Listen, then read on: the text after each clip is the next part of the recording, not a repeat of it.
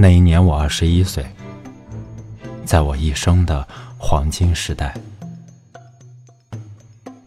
我有好多奢望，我想爱，想吃，还想在一瞬间变成天上半明半暗的云。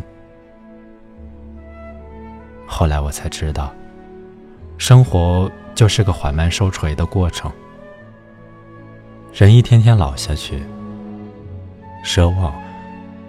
也一天天消失，最后变得像挨了锤的牛一样。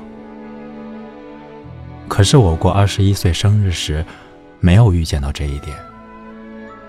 我觉得自己会永远生猛下去，什么也锤不了我。